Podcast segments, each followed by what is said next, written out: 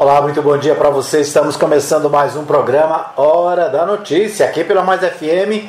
Você ouve em 87.9, você ouve também no fmmais.com.br.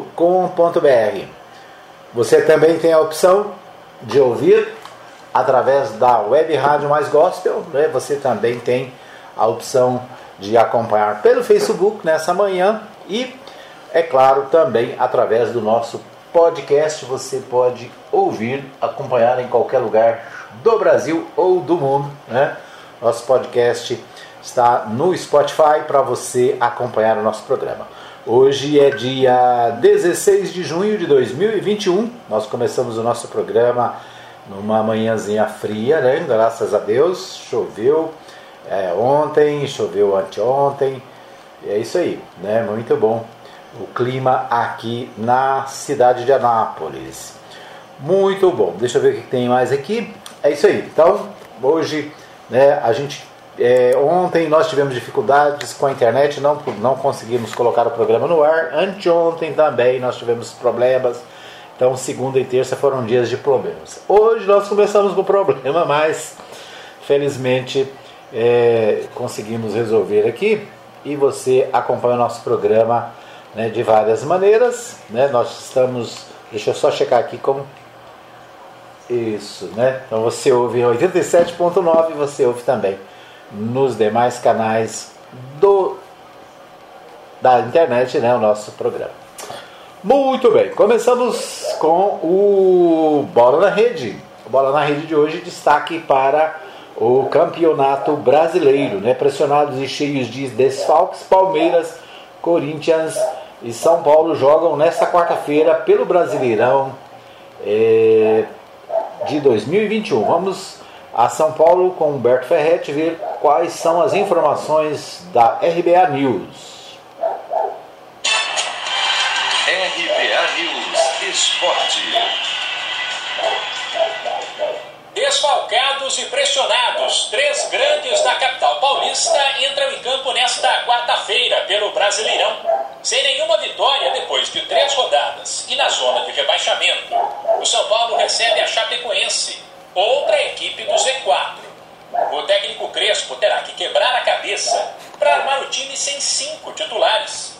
Miranda, Daniel Alves, Luan e Benítez estão machucados, enquanto a Arboleda segue com a seleção do Equador para a disputa da Copa América. Com isso, existe a possibilidade de o São Paulo abrir mão do esquema com três zagueiros.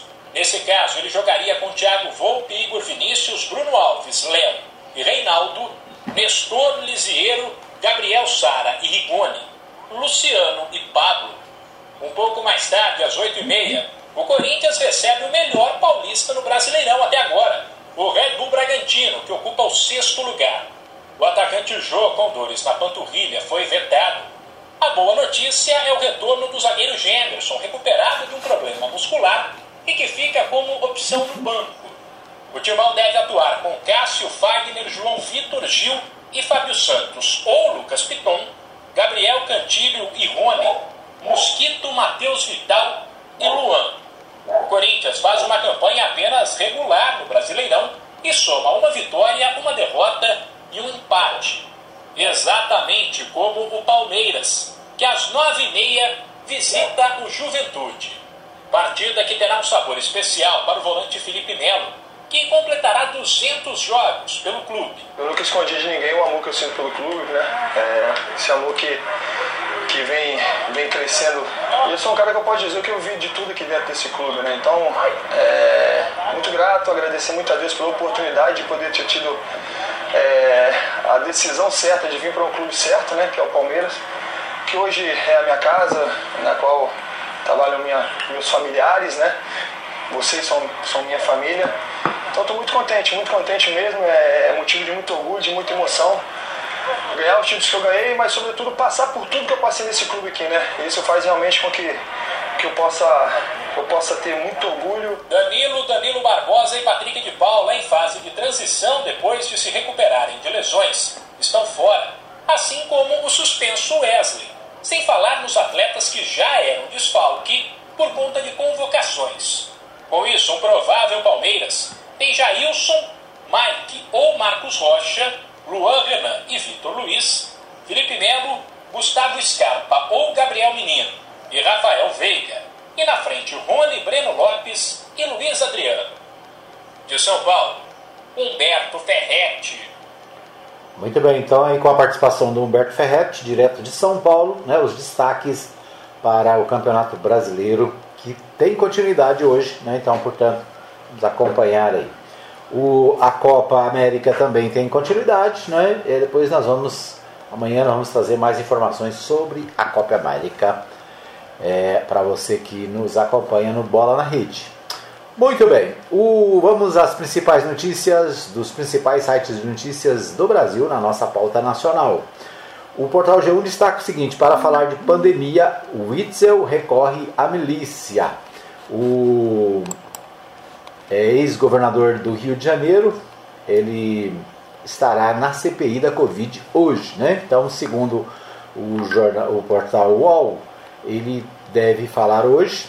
O ex-governador do Rio de Janeiro, que sofreu impeachment em abril, deve depor na CPI hoje. O que a milícia tem a ver com a pandemia? A princípio, nada, né? A não ser quando o governador do Rio de Janeiro, Wilson Witzel, explica o rolo em que seu governo se meteu e acabou em impeachment. E é justamente sobre isso que ele deve falar nesta quarta-feira, dia 16, a CPI da Covid-19. A versão de Witzel conta até hoje, que até, conta até hoje é a seguinte: ele e Bolsonaro viviam felizes para sempre quando, em 12 de março de 2019, a Polícia Civil do Rio prendeu o miliciano Rony Lessa no condomínio, no condomínio Vivendas da Barra, onde o presidente Jair Bolsonaro, sem partido, tem uma casa. Desde então, sustenta Witzel, ele passou a, a ser um perseguido político. Bolsonaro usou o Procurador-Geral da República, Augusto Aras, e a subprocuradora Lindora Araújo para se vingar. O Ministério Público Federal prossegue é, Witzel em sua defesa. O acusou sem provas de desvios de recursos da pandemia, um esquema que seria comandado por seu subsecretário de Saúde, Edmar dos Santos. O complô para eliminá-lo contou com um vice-traidor, hoje o governador Cláudio Castro, do PL e o presidente da Assembleia Legislativa, André Siciliano, do PT. É, este é o enredo que o Witzel tem na sua cabeça. O blog adverte que a realidade é sempre mais complexa do que as versões dos acusados. Witzel sempre foi um cara, é, um cara do senador Flávio Bolsonaro, patriota do Rio de Janeiro, e não do seu pai nem da família. O clã começou é, a se estranhar com Witzel quando ele se lançou candidato a presidente em 2022, antes mesmo de começar a governar o Rio de Janeiro. Piorou quando, em entrevista Andréa Sadi, é, disse que tinha sido eleito por méritos próprios. Foi considerado um ingrato. Até aí era mágoa. O caldo começou a engrossar, mesmo quando o Ministério Público do Rio de Janeiro desvendou o esquema da rachadinha no gabinete do então Flávio Bolsonaro trazendo à tona um personagem que vivia nas sombras, o Queiroz. Né? Esse sim, um cara de Bolsonaro e não de Flávio. O presidente cismou com o Witzel, que o Witzel estava atuando em dobradinha com o Ministério Público do Rio para tirá-lo da eleição de 2022. Para piorar as investigações sobre o assassinato de Marielle e do motorista Anderson, avançaram e chegaram ao vizinho do presidente. Bolsonaro cismou que o Witzel manipulava o inquérito para atingi-lo e chegou a antecipar que o porteiro do condomínio teria citado o nome do presidente nas investigações. O Witzel hoje tem a possibilidade de não comparecer à CPI, está protegido por um habeas corpus do ministro Nunes Marques, mas garante que vai. Ele sabe que é um cara, é uma rara oportunidade para ter um palco para dar a sua versão e de quebra apontar o dedo para quem o persegue, falar talvez seja, sua, é, seja melhor do que calar. Então, hoje a expectativa né, em relação à comissão parlamentar de inquérito, a CPI da Covid-19 no Senado, é com a participação do ex-governador Wilson Witzel, do Rio de Janeiro, ele que foi é, impeachmentado, né, foi afastado em abril agora desse ano, né, acusado de corrupção, desvio de verbas justamente da Covid-19, segundo ele, não passa, tudo não passa de perseguição do presidente Jair Bolsonaro e da sua, da sua turma. Né? Então vamos ver o que acontece. Né? Esse certamente será um dia quente na CPI é, da Covid-19 no Senado.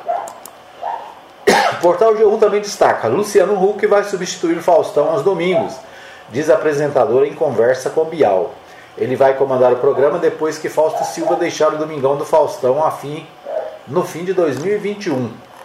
É, Luciano Huck afirmou que vai assumir o comando do programa aos domingos da Globo, depois que Fausto Silva deixar a emissora em 2022. O apresentador contou a novidade em sua participação no Conversa com Bial na madrugada desta quarta-feira.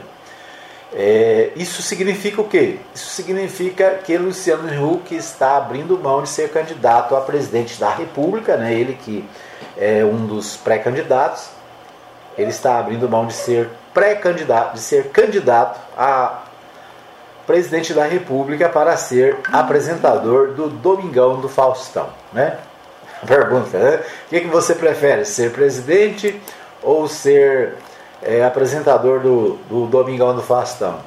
E ele está escolhendo ser apresentador, portanto, não será candidato a presidente da República, né? Aqueles que estavam imaginando aí que o Luciano Huck poderia ser o nome da terceira via, é, podem desistir, né? Porque a afirmação dele é que não será candidato é, em razão do projeto né, do programa na Globo. Bom, o Brasil registra 2.760 mortes, 2.760 mortes por Covid-19 em 24 horas. Média móvel de casos é a maior desde 1 de abril. O país contabiliza 491.164 óbitos e 17.543.843 casos segundo o balanço do consórcio de veículos de imprensa com dados das secretarias de saúde. A média móvel é de 1.980 óbitos por dia. É, em casos, são em média 70 mil registrados, 70 mil registrados por dia. Então, né, o Brasil registrou 2.760 mortes em 24 horas, ou seja, a pandemia está chegando aos 500 mil né, meio milhão de pessoas mortas no Brasil por causa da pandemia. 491.164 óbitos até, até hoje. Né? Então, é, a situação é grave, nós ainda não vencemos a pandemia. O gráfico de média de mortes dos últimos sete dias aqui ele é crescente, né? É dia 9.727, dia 10.764, dia 11.912, dia 12.961, dia 13.997, dia 14.970 e dia 15.980. Ou seja, né, o número de casos aumenta todo dia. No Brasil ainda é, vivemos né, uma situação muito difícil. Muito bem. O Portal UOL destaca o seguinte: delegada de atos antidemocráticos foi retirada após pedir busca no Planalto. Ah, segundo, seguindo a orientação da Direção-Geral da Polícia Federal, a delegada responsável pela Operação Lume, Denise Ribeiro, foi retirada da investigação 14 dias depois de pedir ao STF uma busca e apreensão no Palácio do Planalto, sede do governo federal. O pedido para a realização da segunda fase da ação, que investiga a organização e o funcionamento de atos antidemocráticos, foi feito no dia 24 de junho de 2020. Né? Então, a delegada pediu é, para fazer busca e apreensão lá no Palácio do Planalto, né? ganhou uma transferência, né? mudou de, de lugar. Uma notícia internacional: Biden e Putin se reúnem para desenhar rascunho do mundo pós-pandemia. Então, o, da janela da mansão que irão se reunir o presidente da Rússia, Vladimir Putin, é, e o presidente dos Estados Unidos, Joe Biden, poderão ver ao outro lado do lago, né, ver ao outro lado do lado, lago de Genebra, o prédio do que foi a sede da Liga das Nações. Também conseguirão avistar a atual sede da ONU. Ambas instituições foram resultados de um esforço de grandes potências que, na época, redesenharam o mundo após a Primeira e a Segunda Guerra Mundial. O agora será mais uma vez o momento de líderes tentar desenhar o que pode ser a base de um mundo pós-pandemia. Né? Então, é, é, o, o, encontro né, entre os dois presidentes, dos, o presidente Joe Biden dos Estados Unidos e o presidente é, russo Vladimir Putin. Então, estes são os destaques dos principais sites de notícias do Brasil nesta quarta-feira, hoje 16 de junho. Nós vamos para um pequeno intervalo, voltamos já já com mais informações para você. Muito bem, estamos de volta para o segundo bloco do programa Hora da Notícia, trazendo para você as principais informações do dia, do dia, né? Tudo que acontece no Brasil, em Goiás e é claro aqui na cidade de Anápolis. A gente começa este segundo bloco, agradecendo a você que está nos acompanhando em 87.9, né, para você que ouve também pelo nosso site. Nosso site é o www.fmmais.com.br. Você tem a opção também de acompanhar as nossas, as nossas lives, hoje apenas pelo Facebook, né, mas também pode, pode nos acompanhar no YouTube. É, você também tem a opção de acompanhar o nosso podcast no Spotify ou em vários outros é, aplicativos de podcast. Né? Você tem é, várias opções para ouvir o programa Hora da Notícia, para ouvir a Mais FM. Tá bom? É isso aí, obrigado pelo carinho da audiência. Um abraço para Maria Nova Silva, que está conectada, desejando um bom dia a todos. Né? Um abraço para Maria Santos, que está sempre conectada também. Um abraço para o pastor Saulo Batista do Nascimento, que acompanha aí o nosso programa e as, as transmissões da rádio pelo pela cidade, né? Obrigado pelo carinho da audiência. É, isso aí. Vamos às principais notícias direto de Goiânia. Meu amigo Libório Santos traz os destaques da capital goiana para o programa Hora da Notícia. Com você, Libório. Tecnologia avança e reduz a oferta de empregos. Reforma tributária impecável no Congresso Nacional. Ministro da Saúde prevê vacinação de toda a população até dezembro. Eu sou Libório Santos, hoje é dia 16 de junho, quarta-feira. Esses são os nossos destaques. Em visita na tarde de ontem a Goiânia, o ministro da Saúde, Marcelo Queiroga, afirmou que o governo federal já tem 600 milhões de doses de vacina contra a Covid-19 e que até dezembro deste ano todas as pessoas com idade acima de 18 anos serão imunizadas. Disse ainda que o governo federal trata também da possibilidade de antecipação de 100 milhões de doses num contrato que vai até setembro, o que pode acelerar ainda mais a imunização. Ele veio participar da inauguração do novo Hemocentro. Na vida moderna, com o avanço da tecnologia, a cada dia que passa são reduzidas as funções de alguns trabalhadores. Isso pode provocar desemprego com fechamento de vagas. Em alguns casos, os empregados são substituídos por robôs. Para o economista Marcos Alessandro, proprietário de uma empresa de artificial, a tecnologia substitui empregos, mas cria mais vagas para outras funções. De um lado, você está substituindo alguns empregos e por outro lado, você está abrindo uma gama enorme de novas possibilidades e, e, novas profissões. Esses cientistas de dados, hoje tem uma demanda gigantesca de pessoas para vagas tipo cientista de dados, vagas tipo desenvolvedores de tecnologia. E está faltando gente no mercado. E é cada vez mais, né? E no mundo está faltando gente no mercado. Então, esse é um exemplo de que criou-se muitas vagas e, e a tendência é aumentar muito mais, né? E aí tem um gap de educacional, né?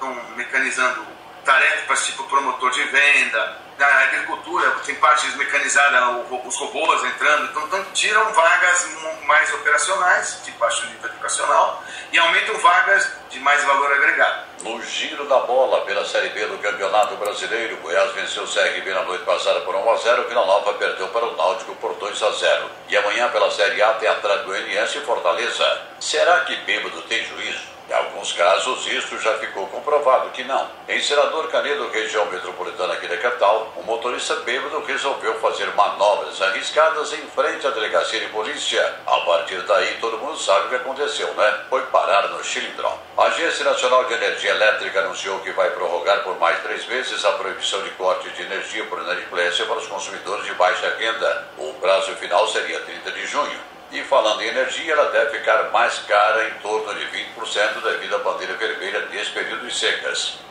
Estamos evitando falar muito de Covid, mas algumas notícias são necessárias para servir até de alerta aos menos avisados. Uma semana após bater recorde de contaminações, Goiás registra um número quase recorde também de mortos. Em 24 horas foram 139 óbitos. Bom, se você quer entrar nas estatísticas dos próximos dias, continue zombando do coronavírus e não seguindo as recomendações sanitárias. O presidente da Câmara Federal garante que esta semana vai definir quem será o relator da reforma tributária. Tributos significam dinheiro e quando se fala em dinheiro, normalmente é muito difícil o consenso. Às vezes dá até conflitos, né? Daí a dificuldade em definir a questão. Prova que a matéria é discutida na casa há décadas. Atualmente o Brasil é considerado campeão mundial na cobrança de impostos. A população já está sufocada praticamente quase metade do que você paga nas compras do supermercado é de impostos. Você leva parte para casa e a outra vai para os governos. E o que é pior, hein? Nem sempre volta em benefício para a população. Às vezes fica retido nos privilégios de poucos ou mesmo na malha da corrupção. O deputado federal José Nelta acompanha a discussão sobre o assunto, mas acha muito difícil a proposta ser aprovada. A reforma tributária é muito difícil sair. O governo federal vai querer perder? Não os governos estaduais estão arrebentados. Os governos municipais, ainda mais. Agora, vai tirar de quem? Da viúva? Do povo brasileiro? Então, essa reforma tributária, no final de governo, eu vejo que é apenas mais uma jogada para a plateia. A reforma tributária que nós dependemos do Podemos é cobrar um pouco mais de impostos de quem ganha muito. É exemplo que está fazendo o presidente John Biden taxando aí as multinacionais, é, deveria o governo taxar, é, cobrar impostos é, um pouco mais, um período de quatro anos, para que a gente possa diminuir a desigualdade social no Brasil, criando dois fundos. Um fundo para o social, que é construir casas no interior de todo esse Brasil, e o outro fundo para investimento em rodovias, é, duplicações, pontes, teria alavancar o crescimento do Brasil. Eram essas as informações de hoje de Goiânia, informou Libório Santos. Muito bem, então ouvimos aí o Libório Santos, ele traz de Goiânia as principais informações, né? achei interessante. É, o ministro da Saúde prevê vacinação de toda a população até dezembro. Né? O governador de São Paulo, João Dória, é, está garantindo a vacinação de todos os moradores de São Paulo, né, todos os paulistas e paulistanos e todos aqueles que vivem em São Paulo até setembro. Né? Então há uma disputa aí entre o governo de São Paulo e o governo federal pela vacinação. Né? O, o governo federal, apesar de todas as dificuldades que tem colocado sobre a vacina, agora né, pelo, pelo menos esse é o discurso, né, de vacinar todo mundo até dezembro, né, que essa competição aí ela, ela leve, né, a, realmente a ter vacina para todo mundo, que é o que nós queremos, né? Então a, a vacina é fundamental para combater a questão da Covid-19. Prova disso né, é a matéria do Jornal Popular de hoje, exatamente diz o seguinte: idosos deixam de ser maioria em UTIs contra a Covid-19 em Goiás. Pela primeira vez, maior parte dos internados graves tem menos de 60 anos. O que, que significa isso? Né? Significa que os maiores de 60 anos que né, já estão recebendo a vacina estão sendo preservados. Né? A saúde, a vida das pessoas está sendo preservada por causa da vacina. Né? Então, esse é, é, é, é o que o Libório disse. O que está aqui na matéria do Popular é claro. Né? Quanto mais vacinas, menos mortes, menos infecções. Né? Então, é fundamental que você que não se vacinou ainda e pode vacinar, né? está aí na, na faixa de idade para vacinar, vacine. É importante que você que já vacinou, já tomou a primeira dose, já está no tempo de tomar a segunda, vá tomar a segunda dose. Né? Tem muita gente que tomou a primeira dose e não procurou o posto de saúde para tomar a segunda. Né? Tem vários questionamentos do porquê. Pessoas idosas que se esquecem, né? pessoas. Então, se você tem pessoas idosas na família, verifique né? se está no tempo de levar essa pessoa para vacinar certo? Por quê? Porque funciona, né? Funciona, não existe é, outra alternativa a não ser a vacina. O que sara, o que, o que preserva vidas é a utilização da vacina. Está vacina, né? Tá claro aqui na, na matéria. Né? É, pela primeira vez desde que a pandemia se consolidou em Goiás, em Goiás, a faixa etária dominante entre os internados em leitos de UTI Covid-19 em um mês está abaixo de 60 anos de idade. Além disso, a cada 10 internados, 6 pessoas com menos de 60 anos. Em abril eram 5. Antes, até dezembro, não chegava a 4. Os dados são da Secretaria de Estado da Saúde de Goiás e são relativos a todas as UTIs, tanto da rede pública como particular. Desde o mês de junho, desde junho de 2020, quando o total de mortes de Covid passou a ficar sempre acima dos 100 por semana, o perfil dominante entre os pacientes mais graves estava entre 60 eh, e 69 anos, 70 e 79. Em maio deste ano, a faixa preponderante foi de 50 a 59. A faixa agora é de 40 a 49, parece, aparece em segundo, em segundo com o maior percentual em maio, sendo que até janeiro ficava entre as com menor taxa de internação. Então, trocando em miúdos, né? Todos esses números aqui quem se vacinou está sendo preservado. Então, vacine-se, né? Não fique nessa, não vá nessa conversa de que vacina faz mal, né? Que não é preciso, que vacina não vai nessa, vai lá e vacina, tá bom? O popular também destaca: chacina em Ceilândia. Fugitivo faz reféns, atira em PM e fecha sete dias sem ser pego. Né? O Rodney Miranda, secretário é, de segurança afirma que o que é procurado tem habilidades que favorecem a fuga. Nesta terça-feira, 15, ele trocou tiros com PMs novamente feriu um deles no rosto.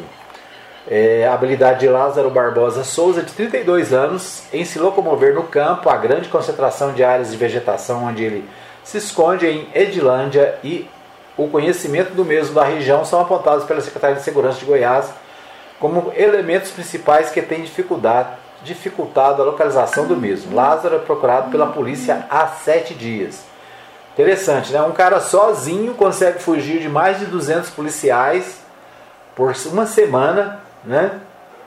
E não consegue pegá-los. A informação, né, que ele conhece a região, mas os policiais da região não conhecem, né? Os policiais que trabalham nessa, nessas cidades, eles não conhecem a região. Né? Então o fato é que o bandido né, está dando olé na polícia há sete dias. Sete dias, um cara sozinho foge de mais de 200 policiais, helicópteros, né? É interessante. É, ainda, o, deixa eu ver o que mais aqui.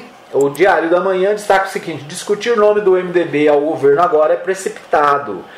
O presidente do MDB de Goiás diz que a partir de janeiro do ano que vem o partido vai definir posição em relação à sucessão estadual, ouvindo todas as lideranças. O presidente do MDB de Goiás, Daniel Vilela, afirmou que é cedo para falar em candidatura própria do governo ao governo do estado ou aliança partidária em 2022. O deputado estadual Paulo César Martins, que teve a chapa indeferida para disputar a executiva estadual da sigla, defende que o partido lance nome próprio assim como o prefeito de Aparecida de Goiânia, Gustavo Mendanha.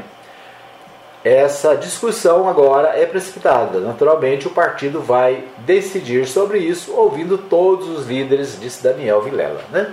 Fato é que o PMDB, o PMDB, o MDB, né, como é o, voltou o nome antigo, está em, é, namorando o Ronaldo Caiado, né? E o líder, o ex-prefeito Willis Rezende, é amigo do Caiado, quer ser senador na chapa do Caiado, né?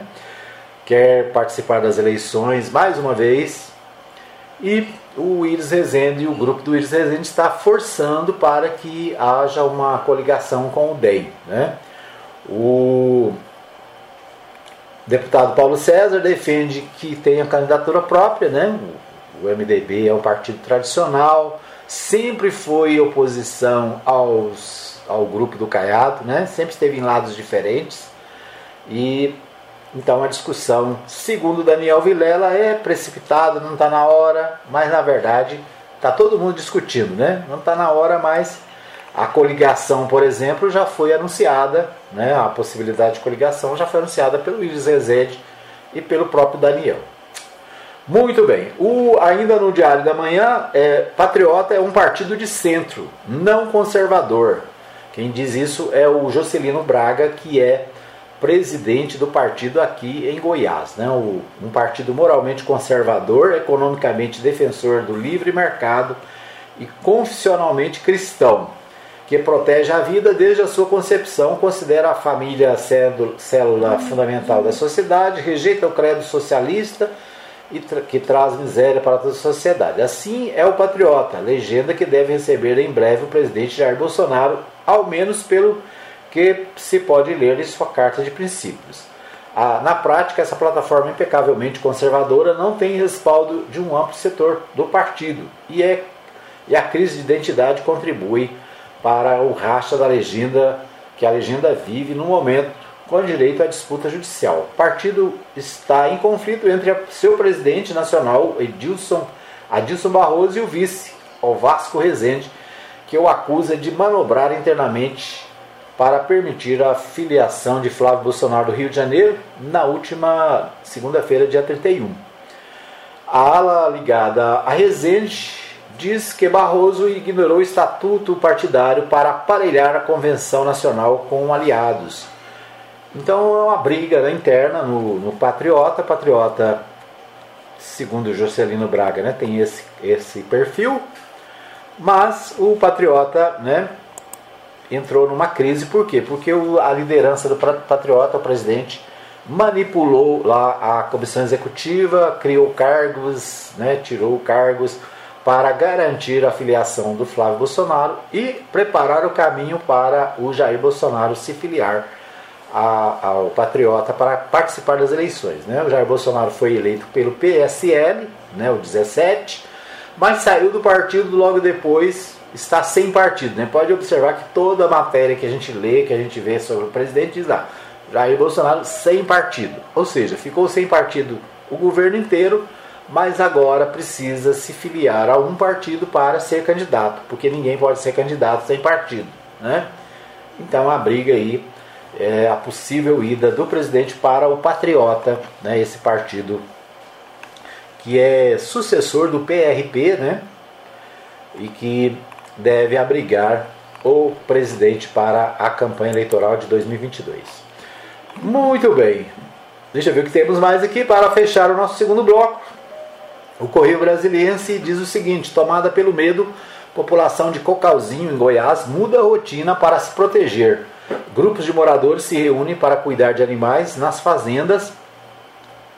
Cidadãos evitam andar desacompanhados para contribuir com o trabalho das polícias. Voluntários oferecem alimento às equipes de busca. Né? Então, o Correio Brasiliense destacando aqui que moradores de Edilândia vivem em clima de tensão desde que Lázaro Barbosa de Souza foi visto no distrito de Cocalzinho, é, lá em Goiás, aqui em Goiás, né, nessa terça-feira, dia 15.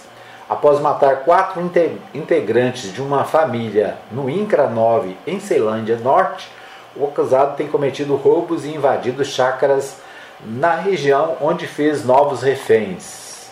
Então, o Correio Brasiliense destacando aí também o caso desse cidadão, né, que está aterrorizando Goiás e o Distrito Federal. Muito bem, nós vamos para mais um pequeno intervalo, voltamos já já com mais informações aqui no programa Hora da Notícia. Fica aí que eu volto já já. Muito bem, estamos de volta para o terceiro e último bloco do programa Hora da Notícia. Hoje, dia 16 de junho de 2021. Você ligado, você bem informado aqui na Mais FM. Um abraço para o meu amigo Marney Fernando, que hoje está fazendo aniversário, né? Feliz aniversário ao Marney Fernando e para você que faz aniversário também. Nesse dia, nossos parabéns. Ontem foi aniversário também do vereador Marcos Carvalho, né? Parabéns para o Marcos Carvalho, que é aniversariante do dia. Deixa eu ver se eu consigo tocar parabéns aqui para você, para os aniversariantes. Deixa eu ver se dá aqui.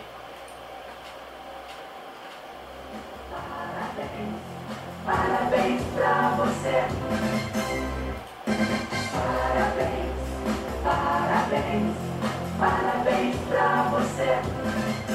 Isso, então parabéns aí ao vereador Marcos Carvalho, do Partido dos Trabalhadores aqui de Anápolis, que fez aniversário ontem. Parabéns ao meu amigo Marney Fernando, que faz aniversário hoje. Né? Então, para você que é aniversariante dessa semana, né? Se você fez aniversário ontem, anteontem, parabéns para você, tá bom? Um abraço para Dona Maria Tereza na Vila Formosa, tá sempre conectada com a gente. A Maria Santos também lá no Jundiaí, né? Também sempre conectada, obrigado. E um abraço para todos que nos acompanham na nossa live no Facebook, né? Obrigado aí pelo carinho. Um abraço para minha mãe, Dona Maria Celina, lá na Vila Goiás, né? Que é, está sempre ligado também, sempre acompanhando o nosso programa pelo Facebook. Um abraço ainda para a Ana Dark, né, sua vizinha, que também é nossa ouvinte, acompanha as notícias do dia aqui pela Mais FM. É isso aí, você tá ligado? Manda um recadinho pra gente, né? Coloca aí no Facebook um oi, um bom dia, um boa tarde, boa noite, né? Pra gente saber que você está online. Compartilhe o nosso programa com seus amigos da rede social, tá bom? Isso aí, se quiser mandar um WhatsApp é 995294013, o nosso WhatsApp para você participar aqui da nossa programação da Rádio Mais FM. Ok, então é isso, né? Vamos às principais notícias da cidade.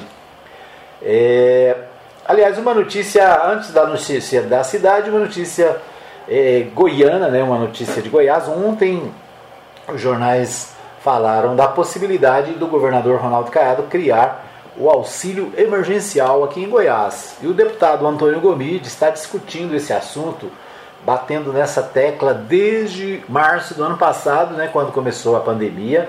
O deputado Antônio Gomide tem insistido na Assembleia Legislativa com a necessidade de criar um auxílio emergencial do Estado. Né? Nós temos o auxílio emergencial do governo federal, que, é, que vai de 150 reais a 375, me parece. Né? É, nós temos em mais de 18 estados do, da federação o auxílio emergencial dos estados. E aqui em Goiás, né, o, o deputado Antônio Gomide tem insistido com o governador, né, na Assembleia Legislativa, naturalmente, onde ele é deputado estadual, é, reivindicando que o governo faça o auxílio emergencial. Né? Ontem houve um sinalzinho de que o governador pode fazer isso, nós vamos ouvir uma matéria feita pelo Libório Santos com o deputado Antônio Gomide sobre esse tema. Deputado Antônio Gomide luta para que o governo de Goiás, exemplo de outros estados, conceda um auxílio emergencial a pessoas de baixo poder aquisitivo. Cerca de 500 mil pessoas passam por dificuldades atualmente no estado. Gomide disse que já vigora desde 2016 uma lei que garante a concessão de uma renda mínima e que não está sendo cumprida. Fato esse que levou o parlamentar a acionar a justiça. Ora, Libório, nós estamos entrando esta terça-feira, várias Fazenda Pública do Estado de Goiás, na Justiça, exatamente com um mandato de injunção, com ação de obrigação de fazer por Estado, em face exatamente de que nós temos uma lei em vigor e é um novo programa de renda cidadã que foi instituído no Estado desde maio de 2016 e que mesmo a lei instituída, o governo atual não cumpre essa lei, que seria uma ação extremamente importante nesse momento de pandemia, que daria a possibilidade de se ter uma renda mínima. Ora, quando nós não tínhamos pandemia, a lei tinha, estava em vigor e as pessoas e as famílias recebiam a renda cidadã. Agora que nós temos uma pandemia, onde nós temos 17 estados e distritos federais fazendo um programa de renda mínima para ajudar nesse momento de sofrimento, de tragédia que estamos vivendo, com 500 mil pessoas, meio milhão de pessoas morrendo no Brasil em função da pandemia. O estado de Goiás, que é um estado de grãos, tem o segundo maior rebanho bovino, grão, milho, arroz, feijão, ou seja, é o agronegócio. E nós não temos a capacidade do governador do estado, Ronaldo Caiado, instituir um programa de renda mínima nesse momento de sofrimento. Agora ele usa da imprensa e diz: olha, nós vamos a partir de 2022 instituir um programa de renda mínima. Ora, o sofrimento da população é exatamente nesse momento de pandemia. Precisamos fazer com que a justiça seja feita e que a gente possa instituir um programa de renda mínima pelo Estado, acalmar e acalentar o sofrimento das famílias. São mais de 400 mil pessoas em Goiás passando fome. E, obviamente, se isso não for possível nesse momento, que o governo pague pelo menos aquilo que a lei já, já exigiu, que é o programa de renda cidadã, que já está instituído e está em validade nesse momento estado de Goiás. Antônio Gomídia, deputado estadual pelo PT. Muito bem, então aí a participação do Libório Santos, trazendo essa entrevista com o deputado Antônio Gomide, aqui de Anápolis, né, ele que está brigando na Assembleia desde o ano passado né, para a criação desse auxílio emergencial. Né? O governador está assinando aí para um auxílio emergencial em 2022. Aliás, ontem o presidente Jair Bolsonaro também falou sobre a possibilidade de aumentar o Bolsa Família para até 300 reais. Né? É, o que mais? É, o, o próprio auxílio emergencial do governo federal vai ser dado por mais três meses. Ou seja, né, o momento eleitoral ajuda né, para que os governos fiquem mais sensíveis, né, para que coloquem a mão no bolso para ajudar os mais pobres. Né? Vamos torcer para que é, isso aconteça. Agora, como disse o deputado, o problema de Goiás, o problema do, do cidadão é hoje. Né? É hoje que ele precisa pagar água, é hoje que ele precisa pagar energia, é hoje que ele precisa ir no supermercado. Aliás, no supermercado tudo subiu, né? não tem nada é, que, que baixou de preço. Muito pelo contrário, né? tudo subiu, o óleo subiu, o arroz subiu, o feijão subiu, o que mais? A farinha de trigo subiu, tudo subiu, o pão subiu, né? a gasolina sobe todo dia, o gás subiu de novo, né? Ou seja, o cidadão que ganha pouco, né? O, aliás, o salário mínimo não subiu nada, né? Nos últimos.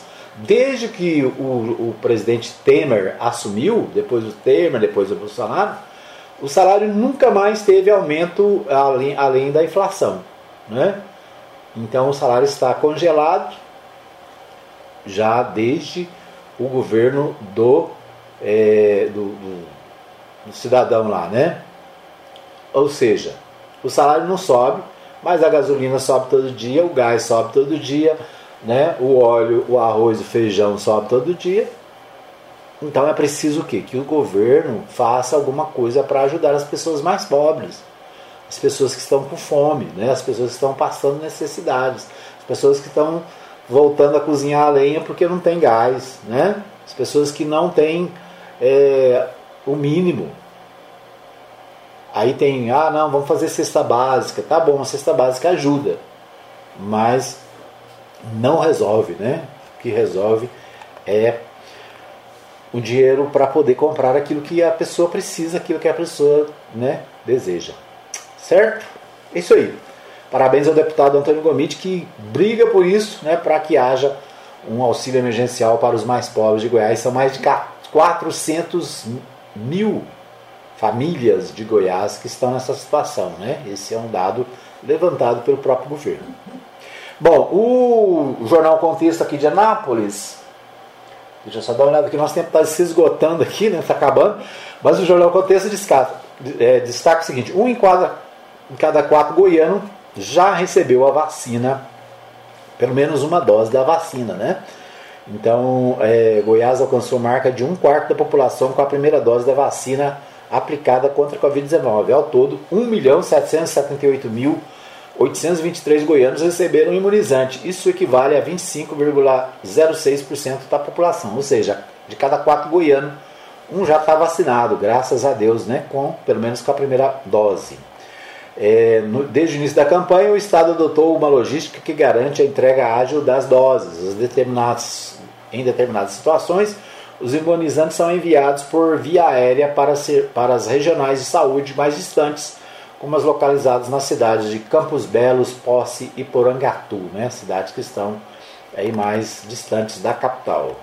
A segunda dose, em relação à segunda dose, é o registro de 673.297 pessoas vacinadas, que equivale a 9,59%. Ou seja, para a segunda dose, apenas 9,59% da população foi vacinada, ou seja, o número ainda é baixo. Né? O governador Ronaldo Cado alerta para que os goianos retornem para a aplicação do reforço e garantam o esquema vacinal completo. É aquilo que a gente falou agora há pouco, né? Você tomou a primeira dose, está na hora de tomar a segunda, vai lá, né? Seja responsável e vá vacinar. Se não é você, se depende do filho, depende do neto, né? Fala com eles. E os filhos e netos, né, estejam atentos, porque às vezes o vovô, a vovó esquece, né? Então, vamos vacinar Todo mundo. Vereador defende a criação da tribuna livre na Câmara Municipal. O vereador é, Jackson Charles, do PSB, defendeu na manhã da segunda-feira, dia 14, durante o pronunciamento na tribuna da Casa, a criação da tribuna livre participativa.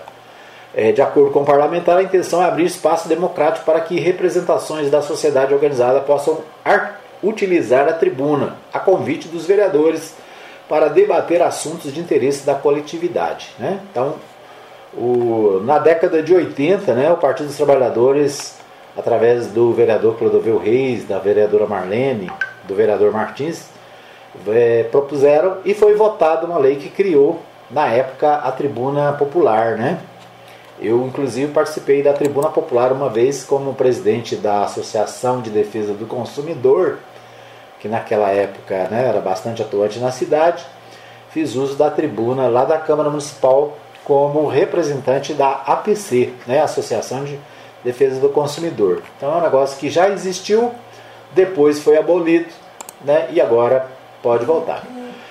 Parabéns ao vereador Jackson Charles pela iniciativa, né? Abrir espaço na Câmara para que pessoas e organizações possam se manifestar na tribuna da casa. Saniago explica por que quase 200 bairros podem ficar sem água em Anápolis até quinta-feira, dia 17 de novo, né? Falta d'água é aquela história. Ah, todo, todo ano, todo, todo ano nessa época, né? A mesma ladainha. Falta água, né? Falta água na torneira. E a Saneago explica, né? Explica, mas não resolve. Toda a vida né, desse jeito. Como ela tem mais 30 anos pela frente, contrato novo, né? Quem sabe nos próximos 30 anos ela consiga resolver. Anápolis contabiliza mais de 120 casos de Covid e 15 óbitos nesta terça-feira. Esse é o destaque do portal de Anápolis, né? Então, número em Anápolis de doentes e de mortes também está crescendo. Então, juízo, cuidado. Presidente e vice-presidente da Câmara visitam Gustavo Mendanha, né? O presidente e o vice-presidente Leandro Ribeiro e Domingues do Cedro foram conhecer a maneira de gerir do MDBista, foram em companhia de Jovair Arantes e Henrique Arantes, né? O prefeito esteve em Anápolis recentemente, foi criticado por estar aqui visitando a cidade, né? Mas agora os vereadores foram lá visitá-lo, né? Ou seja, 2022 já começou. Nosso tempo está esgotado. Obrigado pelo carinho da audiência. Obrigado a todos que nos acompanharam na nossa live no Facebook, para você que acompanhou em 87.9 para você que acompanhou pelos demais aplicativos, nosso muito obrigado, né? Que Deus abençoe o seu dia, a sua noite, para você que nos ouve na, nas reprises, né? Da Mais FM, da Web Rádio Mais Gospel, nosso muito obrigado. Que Deus abençoe, né? E até amanhã, se Deus quiser, com mais um programa Hora da Notícia, tá bom? Obrigado pelo carinho. A gente volta amanhã, se Deus quiser. Deixa eu só tentar aqui abrir esse computador que fechou de novo. Então é isso aí, né? Muito obrigado pelo carinho de todos. A gente volta amanhã, se Deus quiser, com mais um programa Hora da Notícia.